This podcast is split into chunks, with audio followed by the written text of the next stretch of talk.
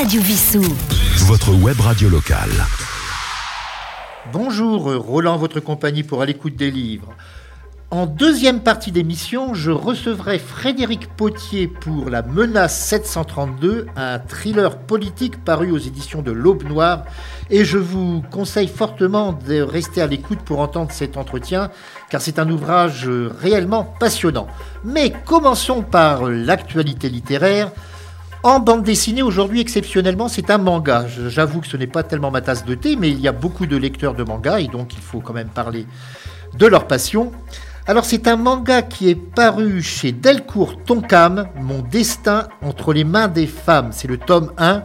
Le scénario est de Yomu Mishima et les dessins de Jun Shiasato. Léon se voit offrir un jeu de la catégorie Autumn Game. Il va littéralement, mais je, dis bien littéralement se plonger dedans, puisqu'il va basculer dans, un autre monde. Un monde bizarre dans lequel les îles flottent dans le ciel. Mais il y a plus grave. Alors qu'il a toujours connu une société patriarcale, il se retrouve dans un univers où les femmes ont les pleins pouvoirs et les hommes sont réduits à une condition inférieure. Plus, plus d'homo sapiens, mais des néo-sapiens. Léon va retrouver des vestiges de son ancien monde, mais pourra-t-il inverser le cours des choses ou va-t-il rester dans cet univers dans lequel les femmes multiplient les amants et se marient avec des hommes beaucoup plus jeunes qu'elles? Un mâle correct se devant d'avoir été épousé à l'âge de 20 ans. Alors ce manga, c'est l'adaptation d'un roman de Mishima Yomu, un roman à succès au Japon, que vous pourrez donc découvrir à travers les pages de ce manga. Et je vous rappellerai que pour lire un manga, il faut commencer par euh, ce que nous, nous considérons comme étant la dernière page pour revenir vers la première. Et nous allons écouter une chanson bah, où le pouvoir des hommes est bien mis à mal. C'est Henri Tachant qui nous interprète Les Hommes.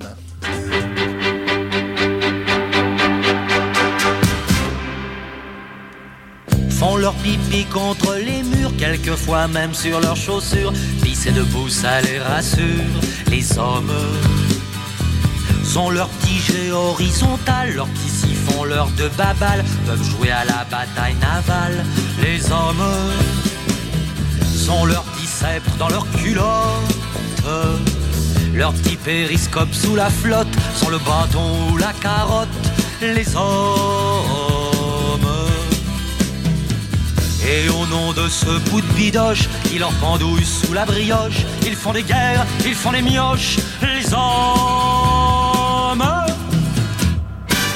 Ils se racontent leurs conquêtes, leurs péripéties de braguettes, dans des gros rires à la buvette, les hommes. Ils se racontent leurs guerres, leur nostalgie de militaire, une l'alarme à la paupière, les hommes virilité en bandoulière, orgueil roulé en bande moltière, agressivité en noyère, les hommes. Ils te traiteront de pédé, de gonzesse, de dégonflé, à moins qu'une sorte de cité, un homme.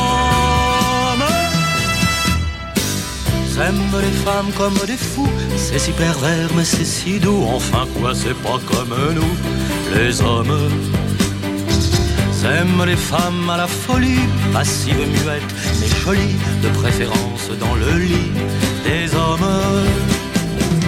Au pavillon ou au boudoir, à la torture ou au trottoir, aiment les femmes sans espoir, les hommes. Prostituées ou pénélope, apprivoisées ou antilopes, toutes les femmes sont des salopes pour les hommes.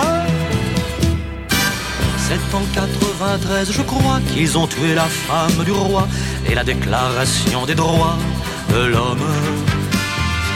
C'est depuis 2000 ans, je pense, qu'ils décapitent en silence les femmes d'ailleurs et de France. Les hommes sont abattus, les Tibétains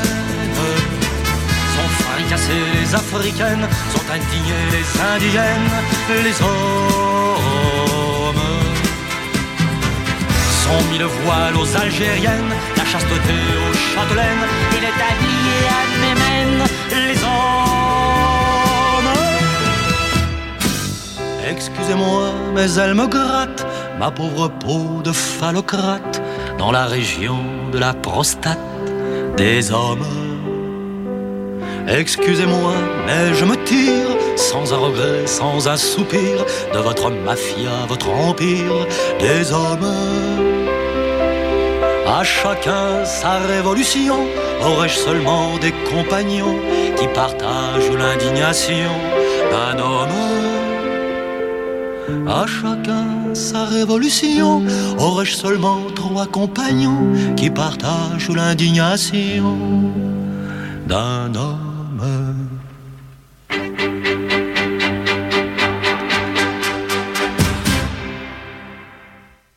Radio Vissou. www.radiovissou.fr C'était donc Henri Tachant, un chanteur malheureusement trop rarement programmé sur les chaînes de radio et encore moins à la télévision. Passons au livre jeunesse avec un sujet très grave dans J'aimais pas la récré de Eric P. René paru chez Oscar Éditeur. Il s'agit du harcèlement scolaire. Nous sommes dans une école primaire quelque part en France dans les années 70. Contrairement aux autres élèves, Samuel n'apprécie pas, loin de là, de se trouver dans la cour de récréation à l'heure de la pause. En effet, une bande de garçons dominés par Arnaud se moque de lui, et pour éviter leurs colibelles et bousculades, bah, il va se réfugier chez les filles, ce qui va attiser les insultes de, ces petits voyous.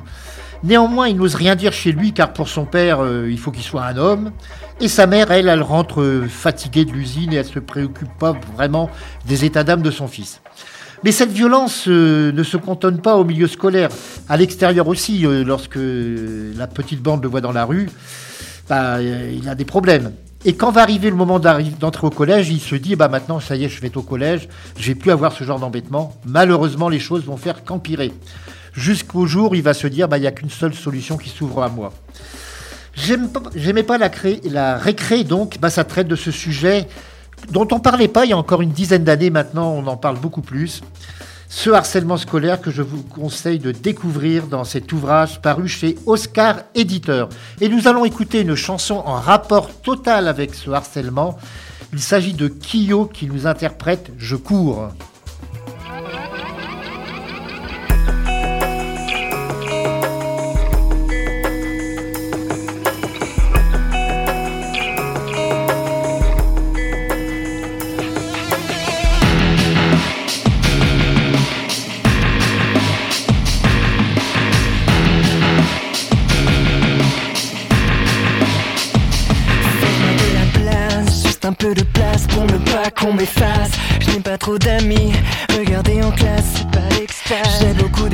Suis seul,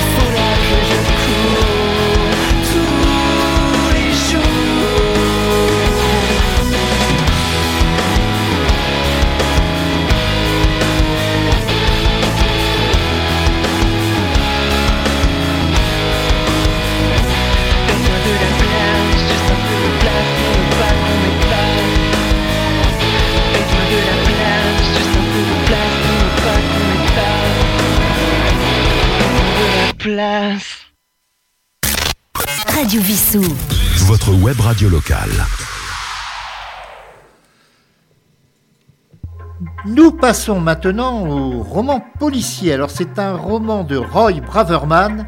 Alors contrairement à ce qu'on pourrait penser, parce que ça se passe aux États-Unis comme tous les romans de Roy Braverman, mais Roy Braverman c'est le pseudonyme d'un auteur tout ce qu'il y a de français. Alors là, nous parlons du cas Chakamuk. Comme tout homme euh, normalement constitué, comment va-t-il réaliser, euh, comment Doug Warwick, qui est shérif euh, fraîchement élu dans une ville qui s'appelle Notchbridge, comment va-t-il réagir quand sa femme va lui le supplier, mais vraiment le supplier de coucher avec sa propre sœur, la sœur de la femme, j'entends bien, parce que, afin de la déstresser, en effet, le mari de celle-ci a disparu euh, depuis six mois, on ne sait pas s'il est mort ou autre, et pour la détendre, elle voudrait que son, mari couche avec la sœur. Mais donc il va accepter quand même. Mais le lendemain, qu'est-ce qu'il arrive? Eh bien, rentré de, de- de la nuit passée au domicile de sa belle-sœur, il est réveillé par son adjoint qui vient l'arrêter pour viol sur la personne de la belle-sœur, qui semblerait donc ne pas avoir vraiment apprécié les ébats, qui pourtant, d'après lui, était consenti. Et ce n'est que le début d'une affaire au cours de laquelle une membre du FBI particulièrement irascible, un collecteur de dettes arménien et un ancien flic devenu romancier et journaliste composent le cas Chakalmuk. C'est un thriller vraiment tortueux, autant que les précédents ouvrages de Roy Braverman que je vous conseille de lire. Ils sont tous parus d'ailleurs chez Hugo Thriller. C'est donc un suspense dans la tradition des grands suspens de la série noire. Eh bien, bah, comme pause musicale, euh, comme il partait, il été emmené en prison, bah, nous allons écouter Mr. Eddie Mitchell, qui a fêté euh, la semaine dernière euh, ses 80 ans. Nous allons l'écouter sur la route de Memphis.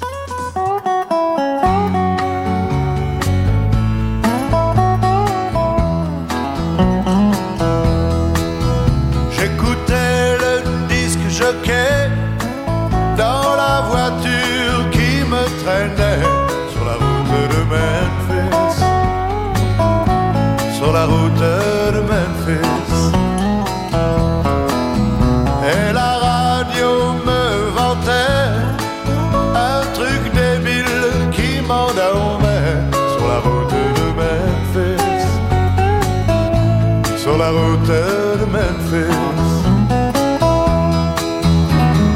Je viens vers toi, tu m'attends dans ta robe blanche.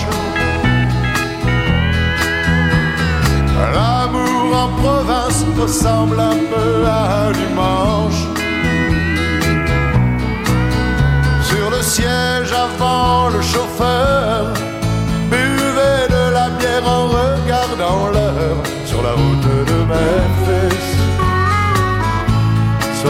Route de Memphis.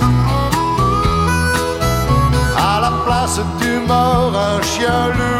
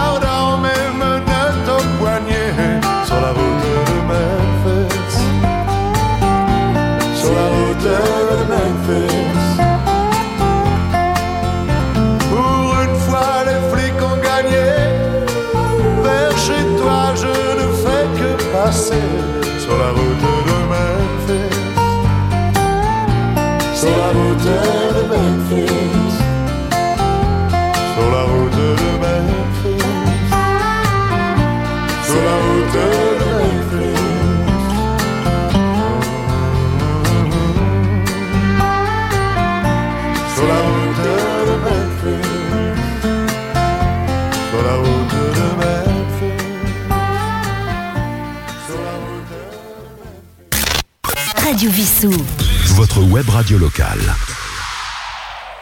Nous passons maintenant à un classique de la littérature, mais qui vient d'être réédité en version collector, puisqu'il s'agit de Un singe en hiver de Antoine Blondin, qui a été le prix interallié en 59. Et comme vous le savez, il a été adapté au cinéma avec Jean Gabin et Jean-Paul Belmondo. Et dans cette réédition, il y a de nombreuses photos extraites du film.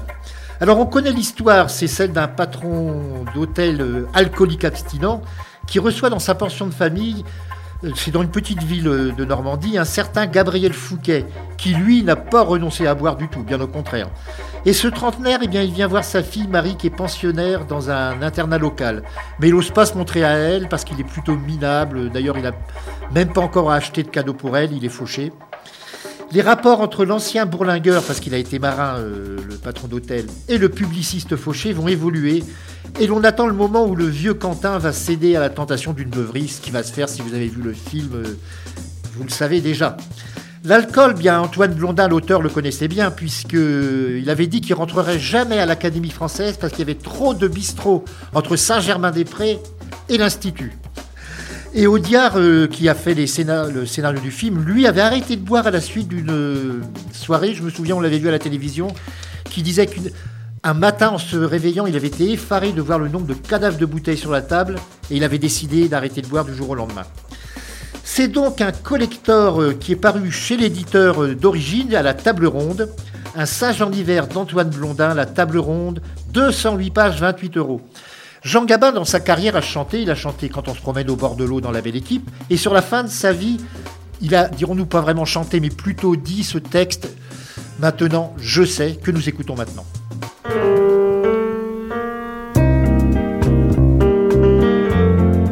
Quand j'étais gosse, ou comme trois pommes, je parlais bien fort pour être un homme. Je disais je sais, je sais, je sais, je sais.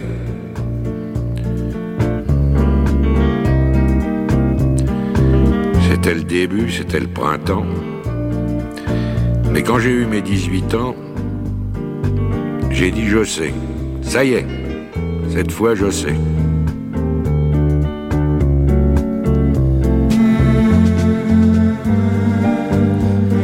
Et aujourd'hui, les jours où je me retourne, je regarde la terre où j'ai quand même fait les 100 pas, et je ne sais toujours pas comment elle tourne.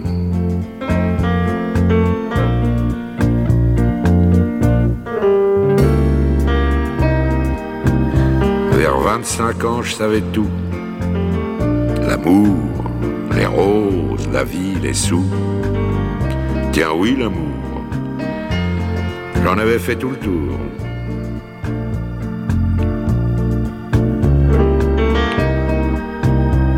Mais heureusement, comme les copains, je n'avais pas mangé tout mon pain. Au milieu de ma vie, j'ai encore appris.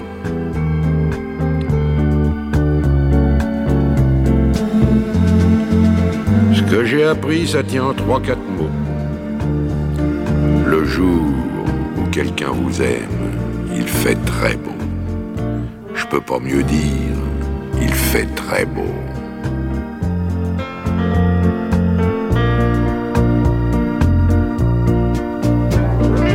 C'est encore ce qui m'étonne dans la vie. Moi qui suis à l'automne de ma vie. Tant de soirs de tristesse, mais jamais un matin de tendresse.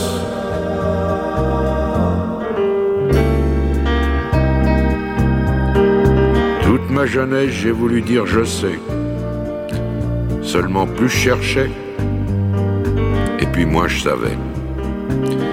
Il y a 60 coups qui ont sonné à l'horloge. Je suis encore à ma fenêtre. Je regarde et je m'interroge. Maintenant je sais. Je sais qu'on ne sait jamais. La vie, l'amour, l'argent, les amis et les roses. On ne sait jamais le bruit ni la couleur des choses. C'est tout ce que je sais. Mais ça, je le sais. Radio Vissou. www.radiovissou.fr Nous allons parler musique maintenant avec le dictionnaire amoureux du piano de Olivier Bellamy. C'est paru chez Plomb dans la collection L'Abeille. Alors c'est la collection de poche de chez Plomb. C'est Courteline qui a dit qu'il faudrait instituer euh, deux impôts sur le piano. Le premier au profit de l'État et le deuxième euh, euh, devant être payé par les parents ayant des pianos au profit des voisins, de leurs voisins. Et c'est vrai qu'il y a des fois, lorsqu'on entend des enfants faire des gammes, c'est pas toujours très très agréable. Mais enfin, donc le piano, eh bien, euh, il existe depuis le XVIIIe siècle. Avant, c'était l'épinette, c'était le clavecin. Et c'est vrai que de nombreux musiciens, il y a Chopin, il y a Schubert, euh, qui vraiment, euh, ça a été leur instrument de composition favori. Il y a de grands interprètes. À notre siècle, il y a eu Glenn Gould, entre autres. On ne peut pas tous les citer. Et ce dictionnaire, puisque c'est un vrai dictionnaire, donc bah, nous renvoie à, des morceaux précis, à des compositeurs. Et bah, ce que je vous conseille pour le lire, si vous n'êtes pas pressé, vous le lisez pianissimo.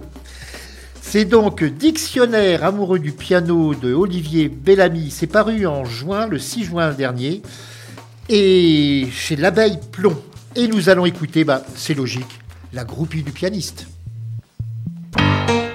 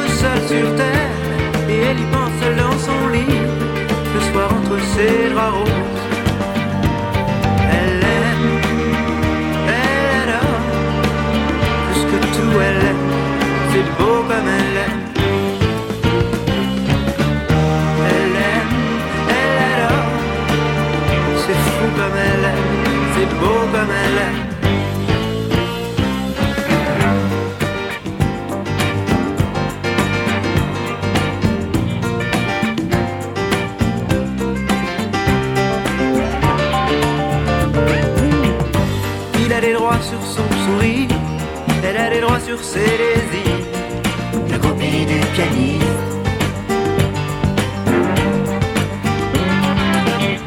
Elle sait rester là sans rien dire Pendant que lui joue ses délires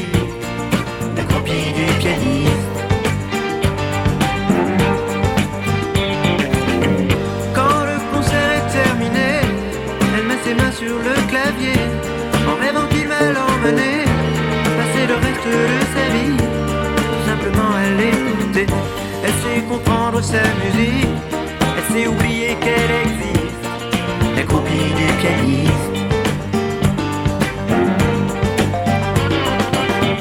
Mais Dieu que cette fille prend des risques, amoureuse d'un égoïste, la copie du pianiste.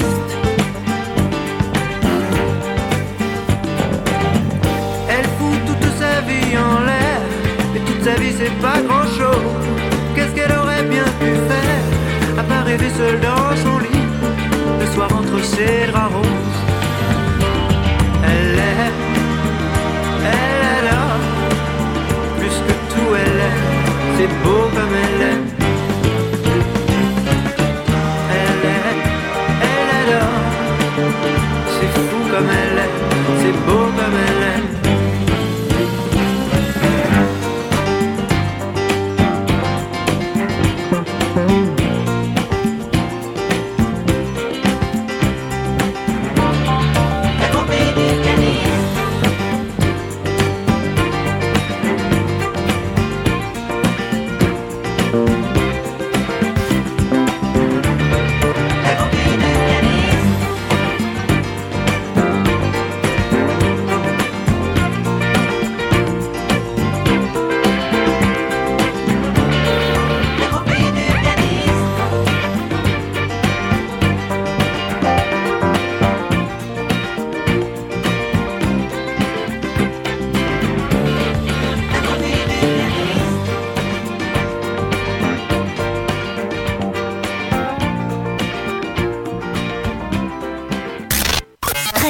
Votre web radio locale.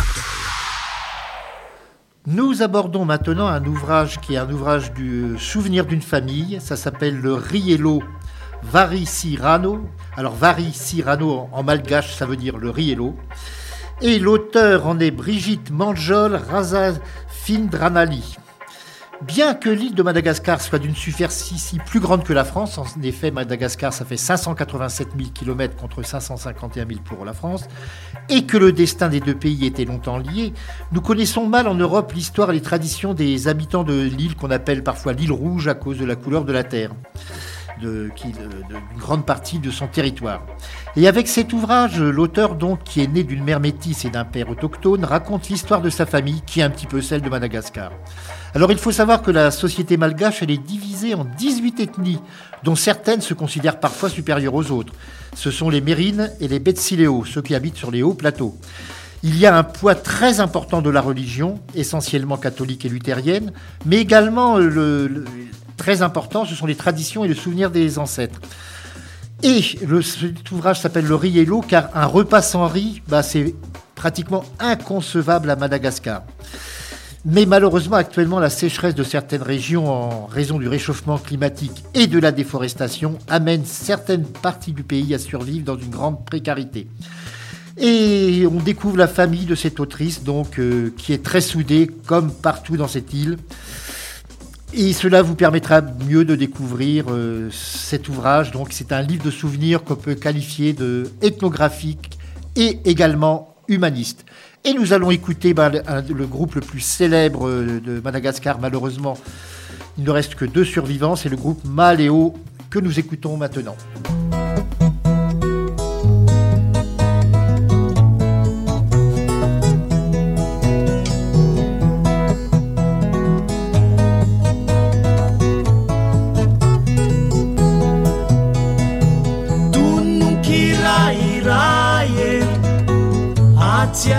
lavako anao. Iola hira fa iza e. Mbola niarak' zao sy anao. Vakiny sitara manginany vali. Izao sy ny gitara no hoany sisa mandi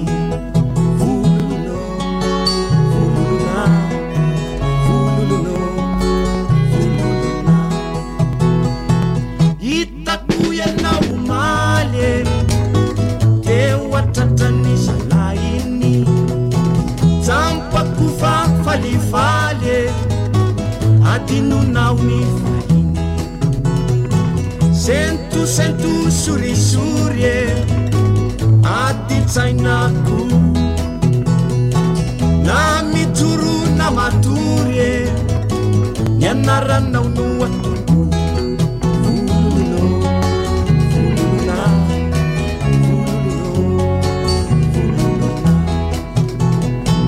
Tiala yelo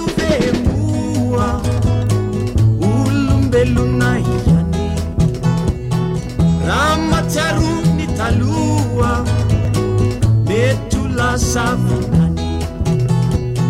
Mizararoa ankehitriny e ny lalantsika teo.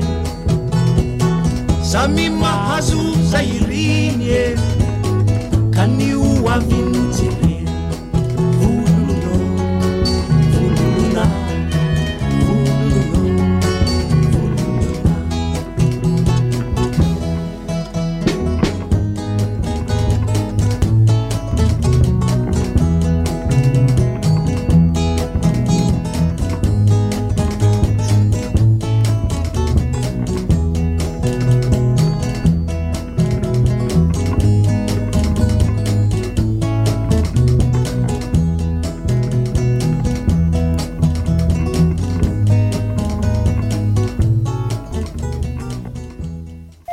Radio Vissou. www.radiovissou.fr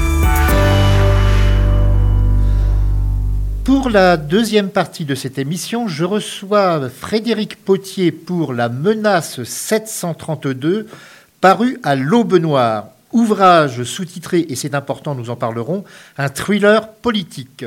Frédéric Potier, bonjour. Bonjour. Alors je vais faire euh, rapidement votre biographie. Vous êtes un ancien élève de l'ENA, l'ENA qui va disparaître d'après ce que euh, l'on peut savoir d'ailleurs. On pourra parler de l'utilité ou pas de cette disparition. Vous avez été conseiller au cabinet du Premier ministre et à la présidence de l'Assemblée nationale avant d'exercer la fonction de délégué interministériel à la lutte contre le racisme, l'antisémitisme et la haine anti-LGBT. C'est la DILCRA. Et j'ai oublié de préciser que vous étiez préfet, ce qui est quand même important. Mais vos fonctions actuelles sont tout à fait différentes puisque vous êtes maintenant dans les transports. Absolument. Je travaille à la RATP actuellement. Et quelle est votre fonction exacte à la RATP, s'il vous plaît? Et je suis directeur chargé de l'éthique, de la conformité. Je couvre tout ce qui est laïcité, discrimination et violence sexuelle et sexiste. Oui, ça ne manque pas dans certains wagons, lorsqu'il y a des dames un petit peu courtes vêtues, par exemple, par rapport à des messieurs qui n'ont pas tellement compris que les temps ont changé. Par exemple. Par exemple. Donc, euh, vous êtes. Alors, euh, lorsque je vous ai téléphoné hier pour préparer très très rapidement cette émission, vous m'avez demandé avec justesse de préciser, de parler de la Fondation Jaurès. Oui, parce que je suis expert associé à la Fondation Jean Jaurès, qui est une fondation euh, qui essaye de promouvoir des idées euh, progressistes, démocratiques, de gauche, réformistes. Et je crois qu'il y a un travail important qui est fait dans cette fondation avec euh, un collectif de chercheurs, et donc c'est important de le rappeler. Et rappelons, puisque dans votre ouvrage on parle beaucoup de complot d'extrême droite, rappelons que Jean Jaurès a été assassiné par un membre d'un mouvement d'extrême droite. Euh, À l'époque, c'était au Café du Croissant, si mes souvenirs sont exacts, qui est euh, dans le quartier près de la rue d'Aboukir, puisque je- il y a toujours la plaque d'ailleurs euh, sur le Café du Croissant indiquant l'endroit où il est mort. Et en plus, rappelons que son assassin, après-guerre, fut jugé et acquitté. Oui, absolument. C'est des choses qui paraissent assez incroyables aujourd'hui. mais Il euh, s'appelait Raoul Villain. bien- Ouais, ouais, absolument. Et, euh, une décision de justice euh, parfaitement inique. Non seulement cela, mais son époux, l'épouse, la veuve de Jean Jaurès, a dû payer les frais de justice. Ouais, ça paraît complètement incompréhensible, mais je, je peux renvoyer à nos auditeurs à des très bonnes biographies, notamment celle qui a été sortie par euh, Carole Delga, qui est la présidente de la région Occitanie. Et rappelons également que Raoul Villain, son assassin, fut lui-même exécuté, mais par les républicains espagnols. Mais bien plus tard, donc. Enfin, revenons à votre ouvrage. Alors, cet ouvrage, je le rappelle, s'appelle La menace 732. 732, alors une, ça fait référence à un événement historique qui est d'ailleurs sujet à caution, parce qu'on n'est pas du tout sûr que ça se soit passé en 732 et dans les conditions qu'on a pu apprendre à l'école autrefois. Oui, bien sûr, 732, c'est pas un article du Code pénal, c'est évidemment une date, une date importante dans l'histoire de France, puisque euh, on apprend aux petits Français que c'est la date de la bataille de Poitiers, euh, au cours de laquelle le roi Charles Martel aurait repoussé les Arabes, comme on dit de manière un peu rapide. Sauf que quand on regarde bien dans le détail, les historiens nous montrent que bah, on n'était pas complètement sûr que c'était à Poitiers, c'était peut-être à Angoulême, c'était peut-être à Tours. On n'était pas sûr d'ailleurs que c'était en 732, et on est encore moins sûr du caractère euh, religieux et confessionnel de la bataille, puisqu'il y avait probablement des francs euh, des deux côtés des protagonistes. Et, malgré tout ça, c'est un symbole extrêmement puissant dans les groupuscules d'extrême droite qui font de Charles Martel un, un héros, un symbole. C'est quelque chose qu'ils invoquent souvent. euh, Alors nous allons justement en parler parce que dans les Oui. années 70, il y a eu des, des commandos qui se sont fait appeler euh, commando Charles Martel. Oui, oui, bien sûr. Et donc, c'est un ressort symbolique extrêmement puissant qu'on retrouve aujourd'hui beaucoup euh, sur Internet, sur les réseaux sociaux ou dans le dark web. Ça, ça surfe beaucoup aussi sur euh, cette fameuse théorie dite du grand remplacement hein, qui a été popularisée par Renaud Camus. Et, euh, et voilà. Et moi, j'ai voulu démonter ça, rappeler aussi que c'était quelque chose de, complètement euh, mystique, mythifié, mais que c'était quand même quelque chose d'extrêmement dangereux parce qu'aujourd'hui, des groupuscules s'identifient, s'identifient à cet euh, épisode, à cet épisode-là. Nous voyons donc, alors dans cet ouvrage, La menace 732, nous imaginons qu'il y a eu une présidente de la République. Là, ce n'est plus un président, c'est une présidente qui a été élue Et à la présidence du Sénat, il y a également une femme, on ne peut pas dire qu'elles aient les mêmes opinions politiques. Non, j'ai inventé un personnage euh, présidente femme du Sénat, ce qui est déjà une forme de science-fiction. Mais bah, surtout que c'est, je crois que c'est un des organismes les plus rétrogrades, si l'on peut dire. Euh, on imagine presque toujours des vieux messieurs ventripotents au Sénat. Je ne sais pas pourquoi d'ailleurs. Voilà, bon, ça c'est une forme de caricature, mais euh, mais il y a quand même un petit fond de, réalité. donc j'imagine une présidente femme du Sénat. Euh, très à droite, assez radicalisée elle aussi dans son genre, euh, intervenant dans un contexte de tension politique, puisque, comme vous le savez, euh, le président du Sénat est la personne chargée de faire l'intérim si il avenait quelque chose au président de la République. Bah, il y a un, président du Sénat qui a été deux fois président de la République, c'est Alain Poher. Absolument. Donc c'est pas complètement de la science-fiction. Les règles de la Constitution sont très claires sur ce point de, de l'intérim et de la succession du, du président de la République. Oui, il a été euh, président par intérim, c'était à la mort de, du général de Gaulle, et la deuxième fois, c'était à la mort de Pompidou, si mes souvenirs sont exacts. Ça, c'est la, plus précisément, c'est la démission de Charles de Gaulle et oui. la. Oui, la démission, pardonnez-moi, pas la mort. Mais par contre, il a fait une chose. Est-ce que c'était vraiment constitutionnel d'être président par intérim et de se présenter ce qu'il a fait à la présidentielle? Ça avait été, je crois, discuté à l'époque d'ailleurs. Non, non, c'est tout à fait possible. La Constitution ne prévoit pas d'incompatibilité ou d'empêchement. Euh, enfin, il y avait certains qui avaient quand même tout sauté, dirons-nous, ou toussé à ce. Oui, on peut. Enfin, après, il y a la lecture politique. On peut regretter politiquement euh, qu'il y ait eu cette candidature, mais juridiquement, elle était assez incontestable. Alors, cette menace de 732, donc là, on va pouvoir dire quand même que c'est une forme de, c'est une préparation d'un coup d'État, mais dedans, on trouve des militaires de haut rang. Et est-ce que c'est vraiment totalement de la fiction, selon vous? Alors, ce que j'ai fait, c'est que j'ai écrit d'abord un thriller politique, une fiction politique. C'est un vrai roman, un vrai polar. Donc il y a une intrigue évidemment qui est inventée, mais c'est une intrigue qui est fondée sur des faits divers euh, tout à fait réels. Euh, c'est-à-dire que euh, bah, les, groupuscules d'extrême droite, je ne les ai pas inventés, ils ne sont pas sortis de mon esprit. C'est des groupuscules dont on peut retrouver la trace dans les journaux, dont on peut retrouver les faits divers, le passif judiciaire dans des blogs. donc tout ça, ça existe. Et en fait, j'ai voulu, moi, relier tous ces faits divers-là justement pour éviter de les considérer comme des faits divers complètement isolés. Découvrir une cache d'armes, découvrir euh, des insignes et des uniformes nazis quelque part, euh, découvrir des réseaux qui euh, essayent de prospérer dans l'armée française ou dans la police française, tout ça n'est pas anodin et je pense qu'on a tort de voir ça par le petit bout de la lorgnette. Je pense qu'il faut relier tous ces éléments pour comprendre qu'on vit une époque quand même dangereuse et où ces menaces-là existent. Alors justement, j'allais vous poser la question, est-ce que on voit ce qui s'est passé avec les Gilets jaunes, l'arc de triomphe qui a été euh, dégradé de l'intérieur. Aux États-Unis, on voit ce qui s'est passé au Capitole. Est-ce que l'on a l'impression que la démocratie est plus menacée qu'il y a quelques années? Ah oui, je crois. Je crois qu'en une dizaine d'années, on a eu une poussée des tentations autoritaires. On a eu une contestation de tous les contre-pouvoirs, hein, que ce soit la justice, euh, les médias, euh, les syndicats, les associations avec euh, le recours à ce qu'on peut appeler le leader charismatique, omniscient, qui verrait tout, qui comprendrait tout et qu'il faudrait suivre aveuglément. Et moi, j'ai été très frappé de cette tentative de coup d'État euh, au Capitole avec les partisans de Donald Trump. Et on sait depuis la semaine dernière que lui-même, d'ailleurs, l'ancien président américain, a voulu prêter main, main forte et qu'il en a été arrêté par ses gardes du corps. Mais il n'empêche qu'il envisage fort probablement de se représenter. Oui, oui, c'est ce que j'observe aussi avec euh, beaucoup d'inquiétude. On a un, pays, les États-Unis, où euh, euh, là, c'est pas un, pays qui ressemble à un archipel, mais c'est un pays qui ressemble presque à deux tranchées qui se font face, et tout ça est extrêmement inquiétant. Et, je dis ça le jour de la fête nationale américaine. Alors, la tentation d'un coup d'État militaire en France. Est-ce qu'on peut considérer d'ailleurs que l'arrivée de Charles de Gaulle au pouvoir, c'était une forme de presque de coup d'État en quelque sorte? Alors le terme de quasi-coup d'État est utilisé par les historiens, notamment une grande historienne de la 4ème République qui s'appelle Georgette Helget.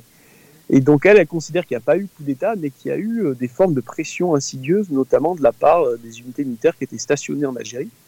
Et donc euh, c'est ce qui avait poussé hein, d'ailleurs un certain nombre de, républicains farouches et de démocrates authentiques. Je pense à Mendès France, je pense à François Mitterrand aussi, a refusé de, voter euh, l'investiture de Charles de Gaulle et a manifesté dans, la rue contre ce, quasi coup d'État. C'est ce que Mitterrand a appelé le coup d'État permanent ensuite dans un ouvrage, si mes souvenirs sont bons. Oui, et Mendès France avait cette phrase aussi là, il avait dit quelque chose du genre parfois on se surprend, on se surprend soi-même à être beaucoup plus républicain qu'on ne le pensait. Et lui-même, je crois, malgré l'admiration qu'il avait du général de Gaulle, parce que euh, Mendès France avait fait la guerre, il avait été euh, dans l'aviation, malgré cette admiration-là, le démocrate qu'il était ne pouvait supporter un tel coup de force.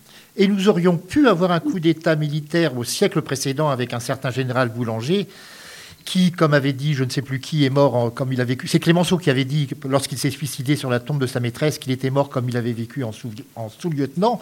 Mais il, a refusé d'aller à l'Élysée le jour d'une manifestation, estimant que le pouvoir était à portée de sa main. Et en fin de compte, euh, il a eu, dans son esprit, dirons-nous, et peut-être heureusement pour nous, il a eu tort de refuser d'y aller.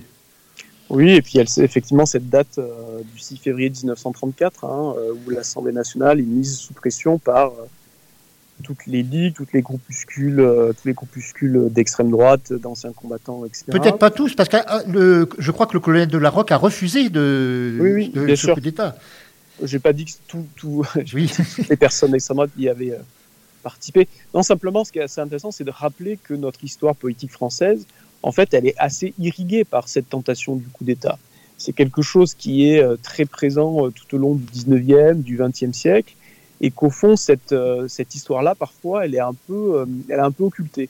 Et donc, c'est pour ça, moi, je, trouve que ceux, parmi les commentateurs qui utilisent cette expression de coup d'État ou de dictature pour parler du gouvernement actuel d'Emmanuel Macron, moi, je trouve qu'ils se fourvoient complètement, parce que le, le- le vrai risque de coup d'État, il a pu avoir lieu par le passé, on voit quelle forme il peut prendre, et je pense qu'il ne faut pas euh, hurler au loup euh, sans, euh, sans prendre la mesure de ce qu'est euh, ce type d'événement historique. Dans votre ouvrage, parce que revenons à la menace 732, alors je rappelle que c'est paru aux éditions de l'Aube Noire. C'est une maison d'édition que j'ai souvent plaisir de citer car il y a toujours des ouvrages passionnants chez eux. Et pas uniquement dans les romans policiers, dans les autres catégories d'ouvrages. Absolument. Oui. Donc, alors dans cet ouvrage, il y a une manipulation qui est faite et qui, en fin de compte, peut se faire très facilement. C'est celle de, mécontents qu'on pousse à la grève et qui paralysent le pays. Là, il y a les éboueurs, par exemple. Oui, alors j'ai voulu aussi évoquer euh, les risques d'ingérence étrangère. Là aussi, c'est quelque chose qu'on a connu en 2016 aux États-Unis, mais aussi en France, hein, euh, d'ingérence russe, les Macron X. Et je trouve que dans des pays qui sont comme ça euh, très sujets à des tensions politiques, à des contestations sociales, à euh, des conflits, euh, des conflits syndicaux, eh bien, il y a quand même la tentation, peut-être, de certaines puissances d'instrumentaliser ces conflits qui peuvent être parfois complètement légitimes, évidemment, euh, pour déstabiliser le pouvoir. Et donc voilà, j'ai voulu relier un peu tous ces points, euh, ces groupuscules d'extrême droite, ces puissances étrangères. euh, bon, il y a toujours les services secrets qui sont quelque part dans un polar ou un thriller. Mais voilà, tout ça n'est pas complètement de la science-fiction. Moi, j'ai voulu parler de mon, expérience euh, à Matignon, auprès du gouvernement, au ministère de l'Intérieur, pour évoquer ces risques-là et peut-être les faire connaître à un grand public. Nous avons parlé tout à l'heure de militaires passés. Est-ce que de nos jours, il y a certains militaires que vous avez peut-être pu voir par euh, vos votre profession euh, au sein de, de l'État qui seraient prêts à faire ce genre de choses? Alors déjà, ce qu'il faut dire, c'est que la DGSI, hein, le- le- les services du contre-espionnage français, ont déjà déjoué plusieurs tentatives de ce genre, alors que des tentatives qui étaient très balbutiantes, qui étaient très émergentes, donc elles étaient encore peu pensées et peu abouties, mais n'empêche que c'est le cas. C'est-à-dire qu'il y a déjà eu euh, le démantèlement de certaines cellules qui s'étaient fixées euh, le coup d'État comme, euh, comme but ultime. Donc ça, c'est important de le rappeler. Après, sur l'armée française, moi, je pense qu'elle est dans son immense majorité. Évidemment, elle est très républicaine et, très légaliste, donc il n'y a pas de sujet. Mais malgré tout, on peut imaginer que euh, des toutes petites majorités, assez franches, quelques groupuscules, euh, puissent être assez sensibles à des discours euh, très radicaux de l'extrême droite nationaliste. Et donc, moi, je mets en scène ces petits dans un contexte où eh bien, une présidente de gauche un peu radicale euh, annonce la fin de l'armement nucléaire, la baisse du budget militaire, la suppression de la Légion d'honneur. Et j'essaye de voir comment ils auraient pu réagir. Et je pense qu'au sein de l'armée française, il y aurait euh, cette tension entre euh, une frange très extrémiste, très radicalisée, et puis une autre frange très majoritaire, mais, mais qui aurait fort à faire, qui serait elle très républicaine. Il y a maintenant une chose qui a été un progrès formidable dans la communication, mais c'est un petit peu comme les langues d'Ésope, euh, très bien et très mauvais dans un autre sens, c'est Internet, avec le complotisme qui s'est énormément développé avec Internet. Oui, là aussi, c'est euh, les mots de l'époque. Je crois qu'on ne mesure pas complètement l'industrialisation des insultes et des pressions euh, et des fake news, évidemment, qui sont propagées par Internet, et à quel point, finalement, elles heurtent l'exercice du pouvoir. Aujourd'hui, c'est assez difficile, et c'est même beaucoup plus difficile qu'auparavant, de gérer la pression médiatique, parce qu'elle est permanente, euh, parce que les producteurs de sources et d'informations sont euh, très nombreux, et parce que finalement, c'est assez difficile d'aller lutter contre, euh, contre ces tentatives de manipulation. Et donc là encore, c'est quelque chose qui fragilise nos démocraties, mais avec lesquelles il faudra vivre évidemment demain, et aujourd'hui d'ailleurs, dès maintenant. Et donc, donc, donc, voilà, je, je pense que euh, écrire une intrigue avec tous ces éléments était quelque chose d'assez intéressant. En tout cas, moi, j'y ai pris euh, beaucoup de plaisir. C'était très jubilatoire de, passer euh, de l'essai au roman. Et j'espère que les lecteurs s'y retrouveront. Il y a alors des endroits symboles qui sont attaqués. Alors, il y a à certains moments, ce sont de simples tags. Et ensuite, bon, ça va plus loin.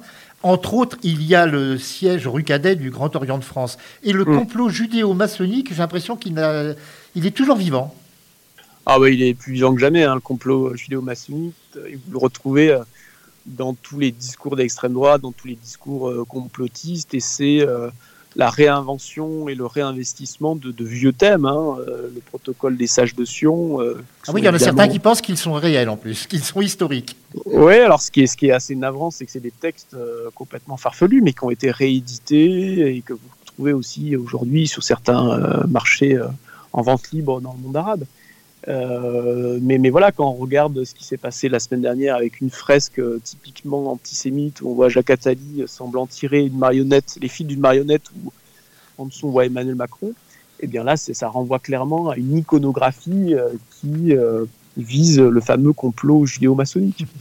Et donc, donc voilà, là, aussi j'ai pas forcément forcément innové dans, dans les menaces et, les, lieux de, de, de menaces. Euh, mais j'ai voulu aussi rappeler que tout ça était euh, des dangers parfaitement réels. Alors, j'ai oublié, oui, de, de, préciser que vous avez dédié cet ouvrage à la mémoire de Luc Laventure. Je pense que c'est Luc Laventure qui était un journaliste de Martinique, ou est-ce un autre? Oui, c'était d'abord c'était un ami, euh, un ami journaliste qui a, qui a fondé un site internet qui s'appelle Outre-mer 360. Et c'était un, un, éditorialiste assez remarquable qui intervenait notamment sur le Public Sénat régulièrement et euh, voilà, c'était un vrai humaniste, quelqu'un qui était assez lumineux, chaleureux. Et, euh, et j'ai pensé que c'était une bonne façon de lui rendre hommage, je crois qu'il aurait aimé lire ce, ce connard. Oui, il est, il est, décédé il n'y a pas tellement longtemps. Et personnellement, je me souviens de lui euh, comme journaliste en Martinique sur la télévision et radio martiniquaise.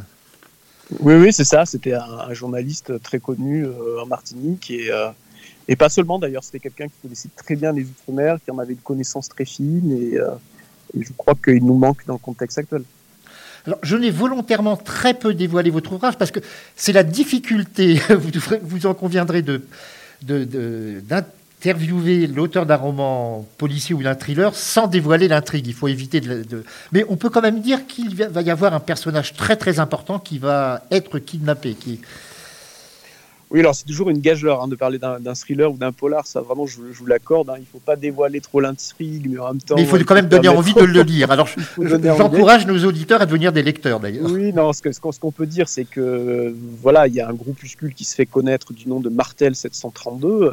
Et il y a une jeune euh, capitaine de police qui s'appelle Nina Meriem qui est chargée d'enquêter sur ce groupuscule, groupuscule qui menace euh, bah, les plus hautes sphères de l'État et les plus hautes personnalités. Donc euh, on voit bien à qui ça peut s'adresser. Et, euh, voilà, donc moi j'ai voulu traduire euh, aussi la connaissance que j'avais des coulisses de Matignon, de la place Beauvau, euh, la difficulté d'écrire un discours, la difficulté de monter un, voyage officiel et de mêler ça avec des menaces tout à fait réelles. J'ai également oublié, décidément aujourd'hui je suis très distrait, de préciser que vous aviez déjà publié deux autres ouvrages. Il y a eu La matrice de la haine à l'Observatoire et tout à l'heure, nous parlions de lui, Pierre Mendès France, La foi démocratique, chez Bouquin en 2021.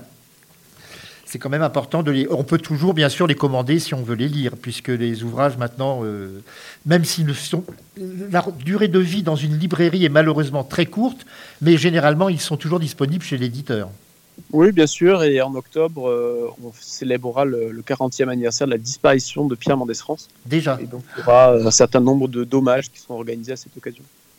Bah, rappelons entre autres que ce n'était pas politique, mais une chose qu'il a fait à, une époque où, les enfants, bon, il y avait beaucoup souffraient de, carences, il avait fait distribuer du lait dans les écoles publiques.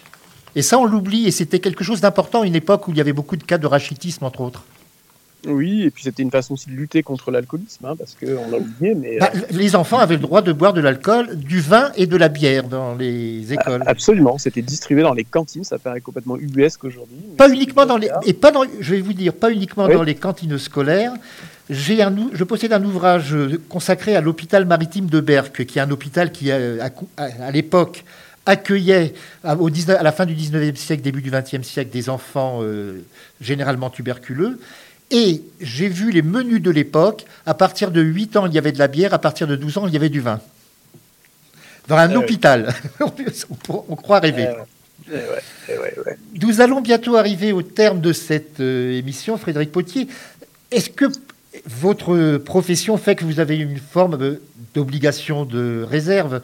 Est-ce que le, le fait de passer par le thriller permet de, de faire passer plus de choses, euh, en fin de compte, que, que par un ouvrage plus politique, dirons-nous Alors c'est moins lié au devoir de réserve qui est effectivement réel pour les hauts fonctionnaires euh, que euh, la possibilité d'atteindre un public beaucoup plus large. C'est vrai qu'un essai ou un essai politique, ça reste quand même cantonné à un certain public, là où un polar ou une série télé, par exemple, ça permet de toucher des gens qui n'ont pas forcément euh, de connaissances ou envie de se plonger dans les arcanes de la politique institutionnelle ou politicienne.